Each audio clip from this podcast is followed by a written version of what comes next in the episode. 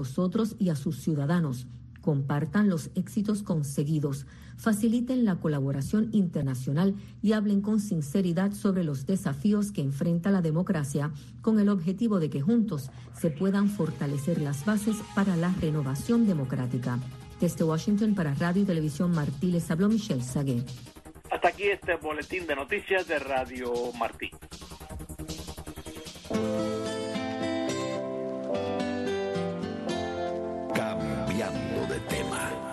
Espacio que lleva su sonido al paso de mucha gente que apuesta por una radio con contenido y modos abiertos a todo lo cotidiano que tiene esta vida. Cambiando de tema. Donde conviven la palabra y la música, el consenso y la discrepancia. Cambiando de tema. Bienvenidos una vez más a Cambiando de tema, un programa diferente, un programa con muchas aristas. Hoy vamos a hablar mm, de literatura, de traducción, de desafíos. ¿Por qué no? Porque siempre que uno emigra, enfrenta desafíos, a veces son inimaginables, pero hay que sobreponerse. Así que voy a hablar con un pinareño, él se llama Jesús Alberto Díaz Hernández pero la mayoría de sus amigos, y ya aquí en cambiando de tema lo consideramos, Tinito, gracias por estar con nosotros aquí en este espacio, Tinito. Gracias a ustedes por tenerme en el espacio. Tus inicios en este ámbito de la literatura, del dibujo, también de la traducción, ¿cómo empiezan allá en Pinar del Río, me supongo? Bueno, mi inicio como tal, eh, que siempre he tenido, ha sido como dibujar fue lo que siempre me llamó la atención. Y bueno, a, consecuencia de, digamos, tal vez una manera injusta de, no poder ingresar a la escuela de arte cuando quise.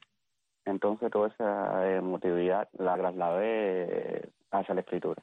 ¿Y por qué tú crees que fue injusta que no pudiste entrar? Cuéntame. Eh, nadie te oye, nadie te oye. No, no, no, son eh, cosas que pasan que a veces uno piensa que de repente fue una decisión justa, que merecía el lugar, el lugar de pues, mucho más que otro, porque pero nada, al final del día son conjeturas, ¿me entiendes? Eh, un año después me llamaron para que fuera para la San Alejandro en La Habana, pero tenía ya estaba en octavo grado, tenía que repetir un año, tenía entonces tenía que volver a empezar por el séptimo grado. Ah, y, dije que no. Sí, porque además en aquella etapa uno nunca quería ser el muchacho que iba a repetir, ¿no? Aunque tú tuvieras que retrasar para hacer lo que te gustaba, ¿no? Claro, claro, claro. Conozco a amigos que lo han hecho eh, por sacrificar una carrera que eh, han comenzado de nuevo por, una, por el año anterior, pero en mi caso, nunca me ha gustado mucho la idea de, de mirar atrás para comenzar de nuevo, aunque a veces es necesario vaya a revisitar las desandarse en tu camino. Y entonces ya decides seguir con tus aptitudes y tus sueños ahí mismo en Pirán del Río.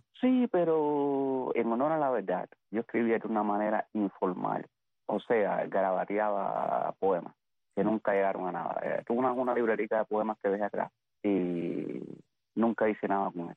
O sea, es un amigo, después cuando lo intenté recuperar, bueno, nunca tuve respuesta a ese amigo. Pero fíjate que me llama la atención porque hubo una época que yo recuerdo sobre todo lo que era ya la secundaria, que se puso muy de moda tener una libreta donde se anotaban poemas, se copiaban poemas, casi todos eran de autores conocidos y la gente, eh, sobre todo las, las muchachas, ¿no? Íbamos teniendo una serie de poemas, pero yo no conocía la parte masculina que tenía eso también, o sea, en el caso tuyo que además eran tuyos propios. ¿Y en qué te inspirabas, Tinito? En mi caso habían dos temas. Uno era por lo menos la música, me recuerdo haber escrito poemas a partir de cierta canción o cierto grupo. Entonces, hasta mediados, diría yo, de los años 80, me cayó un librito de, de Jim Morrison, el cantante del grupo Doors. Eh, si no me equivoco, se llamaba La Ceremonia del Lagarto o algo así. Y eso me dio muchas ideas. La otra parte, en aquella etapa temprana, yo en mi casa, escribíamos poemas en la parte cursi, por la cursilería de, por caerle bien a las muchachas, por mandar un papelito o algo. Claro, es la edad, ¿no? Es la edad de ¿Eh? hacerlo. Es la edad, sí. Pero bueno, inicios sobre todo porque eh, se cuestiona, ¿no? Dentro de los adolescentes, que se escribe, que se no escribe, ya estamos hablando de eso, o sea, que en ese caso yo creo que tú fuiste valiente, independientemente de que fueran cursi o no, como tú los catalogas, ¿no? Pero yo creo que fue eh, valiente. Y luego sí continúas ya con todo en, esto, en, en, esa etapa realmente no se escribe, se la batea. Porque uno lo que hace es repetir o imitar. Claro. ¿entiendes? Es, como el niño cuando comienza a caminar o cuando comienza a hablar. No comienza transmitiendo sus propias ideas, sino aquellas que le son impuestas o que ve a otros decir. Entonces, me parece en la- que la en la literatura los inicios son iguales. Luego ya tú, bueno, pues vas a estudiar al Instituto Pedagógico de Pinar del Río, ¿no? Estudias ahí licenciatura en lengua sí. inglesa. Sí, después me enfoco más en lo que es en los idiomas. Y entro y estudio en el Instituto Pedagógico de, de Pinar del Río, más bien de una manera actual. Pero sí, pero sí, hice, mi- hice como tres años. ¿Y cuando ya mm, comienzas, Tinito, ya a publicar tus obras? Bueno, después vino una etapa, bueno, que es ya la, la parte de la, la, la diáspora, que uno eh, inmigra. Ujú. y una, una etapa de ruptura con todo eso, por lo menos por mi parte, porque cuando uno eh, cambia por lo menos de espacio, Sí. tiene que adaptarse a los nuevos predios en los que uno adopta o a los que uno eh, se mueve. Y entonces fue en el 2010, casualmente reencuentro con un amigo que tenía un espacio que en Miami. Él, no sé si hablan, a, a- si habrás oído hablar de él, eh, su nombre es Giovanni Medina. Claro. Entonces tenía un espacio en Miami. Dramaturgo, sí, Eh, el, artspoken. el dramaturgo. Y hablamos por teléfono y hacía muchos años que no veíamos. Y él me dijo, mira, yo estoy abriendo un teatro, ven por aquí y conversamos. Mi intención era nada, simplemente ver los seres humanos ya. Y yo seguí con mis asuntos.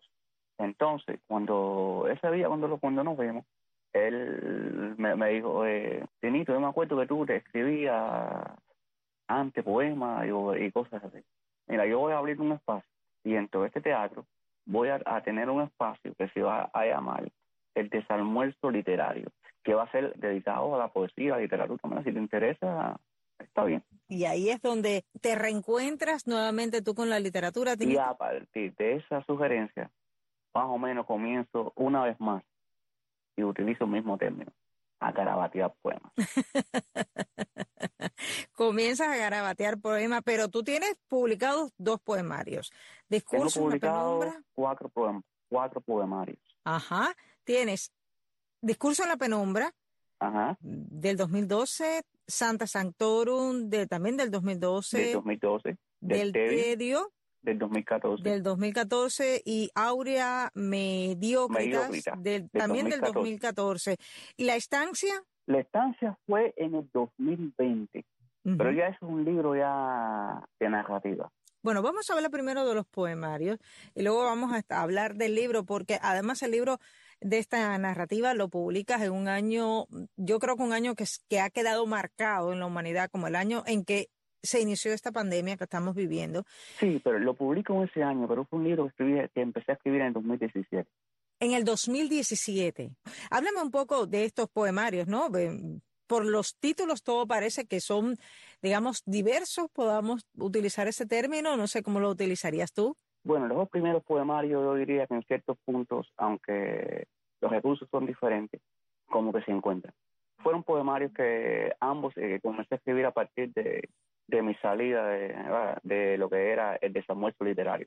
Y el segundo poemario iba a ser el primero, porque lo que pasa es que yo había comenzado a trabajar Santo Santoro con el fallecido ya amigo mío, poeta Heriberto Hernández Medina lamentablemente se quita la vida en el 2012.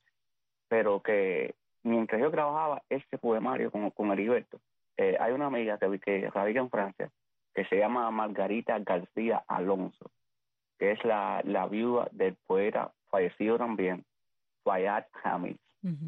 Entonces, en esa trayectoria, ella me pide otro poemario más. Lo que pasó fue que para no darle el mismo poemario que, que, que le había dado Oliver, le di un poemario en el cual yo aún estaba trabajando y ni siquiera había terminado. Wow. Por tanto, el discurso de una penumbra viene siendo como un cuaderno, más que un poemario. Y así fueron las cosas. Ahora, eh, Santo Santorum originalmente se iba a llamar el cuaderno de los elogios malditos. El cuaderno de los elogios malditos.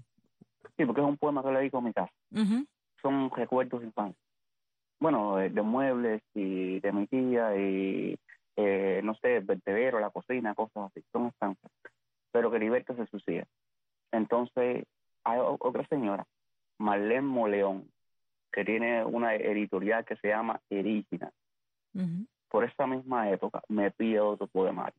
Entonces, al fallecer Heriberto, bueno, le voy, ese poemario. Pero para que no sea el mismo poemario, yo lo que hago es que lo reestructuro.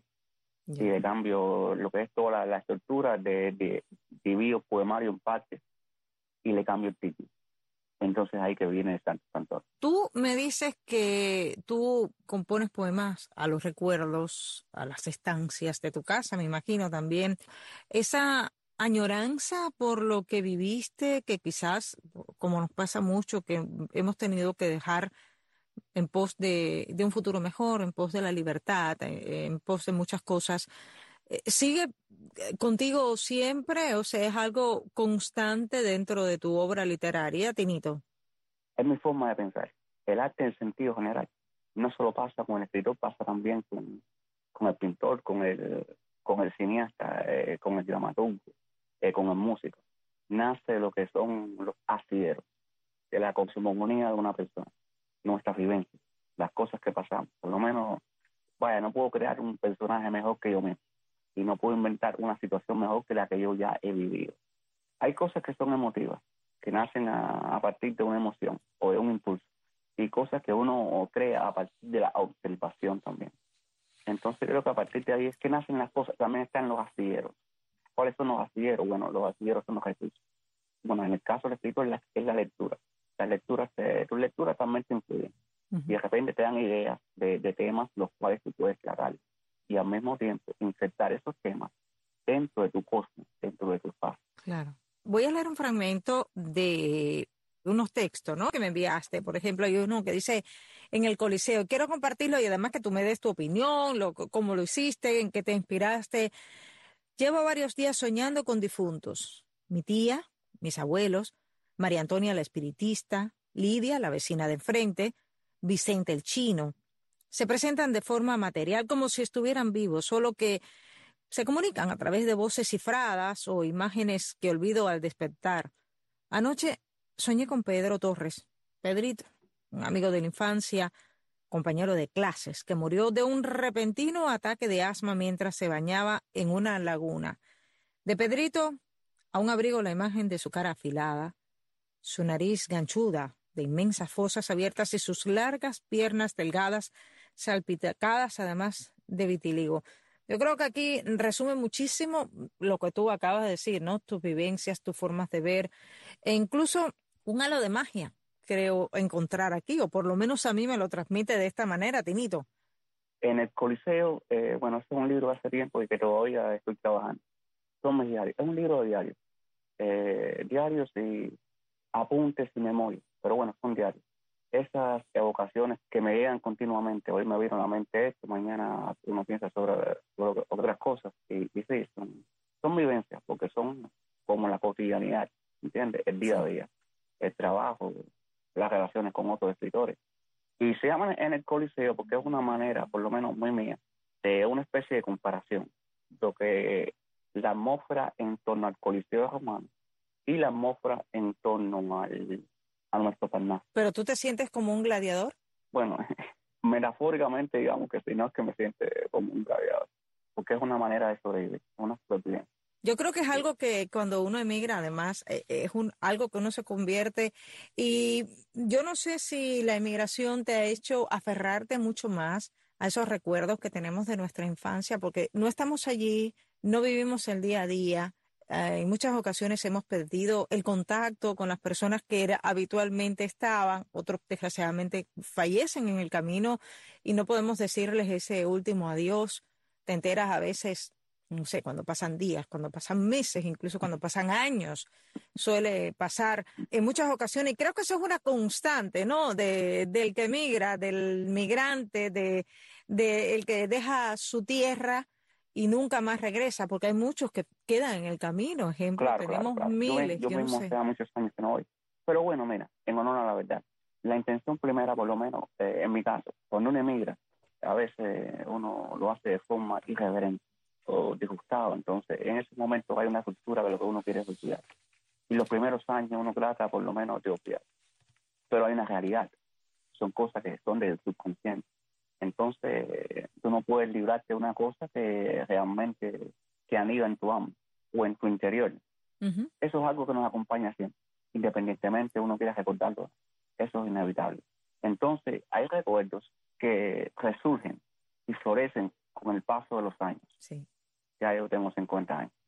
Entonces vuelven aquellas etapas tempranas, como quien dice, vuelve la primera infancia y vuelve la adolescencia. Sí. En cierto modo, la manera de cuando uno ya entra en la adultez y cómo esa reticencia de abrazar una nueva etapa de tu vida y esa insistencia de añoranza de, la, de aquella que dejaste atrás de repente prematuramente Ujú. en contra de, de tu voluntad o porque no había más remedio. Mira, la imitación es mi manera de verlo, es algo que es una manera de, de supervivencia, una manera natural. Ujú. Pasa en los animales. Los animales emigran cuando no tienen, eh, cuando en, en ciertos pasos en la comida se pone, Sí. se pone difícil o el clima los obliga a emigrar hacia, Ujú. hacia otros espacios. Es. Eh, es una manera de adaptación. Lo que yo no sé, por lo menos a mí me pasa, y recuerdo, me viene ahora a la mente una, un tema musical de Marisela Verena, donde uno llega a idealizar, ¿no? La, tierra de uno, a veces piensas, el sol no brilla igual, no vuela igual un papalote, o eso pasa, somos humanos, es normal. Es- Entonces ustedes, los escritores, además, eso lo canalizan de una manera que a mí, a mí me maravilla, ¿no? Tener ese ángel que tienen para poderlo canalizar, para poderlo expresar, para ponerlo, poderlo decir, ¿no? Ese uso que, que tienen de las palabras, de las letras, del lenguaje. Yo creo que es algo fantástico. Yo creo que preguntarte algo, Tinito. ¿Es difícil publicar en estos tiempos? Eh, no, yo creo que en estos tiempos es mucho más fácil publicar. De repente, ponerte de acuerdo con un editorial es un poco difícil, y yo he corrido con suerte en mi caso, pero es un poco difícil de pudiera ser costoso, injustamente costoso, o innecesariamente costoso. Pero digo que no, que hoy es más fácil publicar hoy en día, porque hoy en día existe esa posibilidad que se llama Creative Space, donde tú mismo te puedes publicar. O sea, hoy en día tú, existe la autopublicación Ujú. tú no tienes que pagarle a nadie, tú mismo creas, abres una, si tienes la tecnología suficiente para hacerla o algún programa de computadora que te, o ese programa que te permite hacerlo, de trasladar un formato de, de un sistema a otro, tú puedes publicar tu libro y subirlo a más. Es todo. Siempre sale mucho más barato y mucho mejor hacerlo en libro electrónico que en libro de papel o, o es a la inversa. Bueno, eh, yo soy del libro de papel. Tú eres No, pues yo no- tradicional. Yo no sé si sale más barato o si es más barato más, o más cómodo o no sé. Es más, a mí no me gusta leer en Kindle. Tengo Ah. Kindle, pero no me gusta leer. A mí me gusta el papel. Sentir la página, ese olor que desprenden los libros, algunos a nuevos, otros a viejos, dependiendo. Yo creo que es nuestra generación, Tinito, ¿no? Que Sí, todavía sí. tenemos esa costumbre. Los, los Sí. jóvenes ya van directamente No, ya, ya, al ya, internet. ya, ya, ya esa costumbre ya se va perdiendo. Creo, creo que va a llegar el momento en que el libro, eh, de una forma con cuerpo, va a ser algo anacrónico Sí, o algo arcaico del pasado. Sí. Desafortunadamente hasta ahí va. yo creo que sí. Yo creo que vamos a esto, desgraciadamente, algo desafortunado. Ojalá podamos recuperarlo. Ahora, Tinito, te voy a hacer preguntas con respecto a cómo tú puedes conciliar tu pasión por la escritura, tu pasión por dibujar, y hay que trabajar. Y a veces uno no trabaja en lo que a uno le gusta. Eh, mira, te pongo un ejemplo. Por lo menos como me pasa, a mí, yo no puedo hablarlo como de cómo otros escritores operan. Claro. Mira, yo en estos momentos estoy en una pausa laboral debido a todas estas situaciones de la pandemia. Entonces, increíblemente, eso como que, en mi caso, como que reduce la creatividad. Por eso yo siempre digo que mis musas son obreras, Ya entiendo, claro. porque trabajando, eh, esto, es, es mi trabajo y esto es de, surgen ideas, y aunque la mente no está en reposo, pero no está en, en ese limbo, que es un limbo de inactividad, no se puede escribir cuando se tiene hambre, o cuando hay una, una preocupación, o algo que, eh, porque hay que darle prioridad a, la- pagar la renta, hay que pagar eh, la nota del carro, hay que... Esas cosas simples, que en cierto modo y de una manera indirecta hacen la literatura posible también. Porque imagínate que no puedes escribir si no tienes lápiz, no puedes trabajar un libro si te cortan la internet. Entonces, cuando la mente está en ese tipo de preocupaciones, es cierto que la escritura, el, el arte en general, no la escritura, el arte en general nace de las vicisitudes, de las luchas de cada persona, de sus de- demonios internos, pero nace de ahí, pero de ahí a trasladarlo a un espacio creativo y darle un sentido, se necesita por lo menos tranquilidad mental.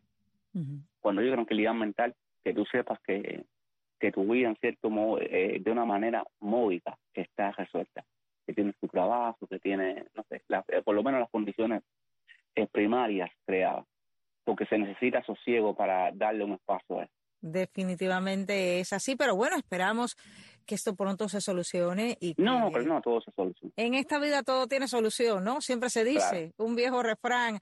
Y sobre todo lo que sí queremos es contar contigo en otras ocasiones para seguir hablando de las revistas, de la escritura, de la poesía, de las musas tuyas, que son obreras. Ese término de las musas obreras me ha gustado muchísimo. Yo creo no, que porque, no, en, en, serio, yo, yo estoy en, trabajando y tengo que pararme a que decir que voy al baño y escribir una idea en un papel. Bueno, hoy en día el papel es el teléfono. Y voy tomando, y esas notas las, las meto en el recibo del teléfono. Eso durante las ocho horas laborales. Y llego a la casa al final del día y no se me ocurre nada lo único que puedo hacer es por lo menos pasar esas notas que, tú, que escribí durante el día, pasarlas en blanco. Porque estás ya quizás un poco más en reposo y durante el día estás más activo y entonces claro, ya eh, además el entorno, ¿no? Yo creo que contribuye a uno, ¿no? E, ese entorno, esa realidad de que estás en el trabajo, de que tienes que salir. En el caso de que nosotros vivimos aquí en el sur de la Florida, pues igual te tienes que enfrentar al tráfico. O sea, constantemente está funcionando y ya cuando llega el momento de reposo, pues todo el mundo reposa, pero bueno, por eh, suerte hay unas notas escritas que es lo que te permite luego claro, hacer claro, claro. No, ya, ya, ya al final del día es para darle, por lo menos para darle un sentido a esas notas que tú tomaste durante el día. Claro, sí. E, eso, eso, bueno, gracias a Dios, hoy en día es eso. Años atrás, vamos a decir en, la, en los 90, uno pasaba por la calle, yo mismo en, cuando garabateaba por acá, pues, garabateaba, me paraba en una esquina y, pero al final del día era, primeramente, tratar de descifrar el garabato que garabateaste. Porque no siempre uno entendía, podía descifrar todo lo, lo, que, lo que uno eh, escribió durante el día porque la, letra era completamente ilegible. Entonces, primero era garabatear el garabato que garabateaste. Y después darle un sentido, pero bueno, hoy en día está la, está la computadora. Pero ya, ya están ahí, ya por lo menos no van a pasar por ese espacio tedioso de, traducción. De, de, traducirte a, ti mismo, ¿me entiendes? Así mismo. Oye, eh, Tinito, muchísimas gracias por estar con nosotros aquí en Cambiando de Tema Éxito, sobre todo eh, en el futuro, en las publicaciones y sobre todo que nos cuentes mucho más lo que te han traído tus musas obreras. Será un placer, el gusto estuvo mío pues, y gracias por tener tu programa. Ya saben ustedes, Jesús Alberto Díaz Hernández, Tinito de Pinar del Río, aquí en Cambiando de Tema. Nos despedimos Jaime Admiral Jr. y Ariane González. Hasta la próxima. Uno se cree que los mató el tiempo y la ausencia. Pero su tren vendió boleto de ida y vuelta. Son aquellas pequeñas cosas que nos dejó un tiempo de rosas en un rincón, en un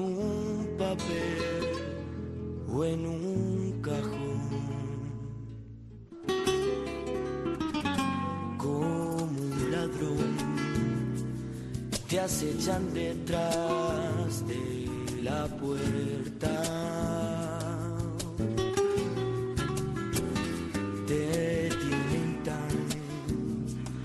a su merced como hojas muertas.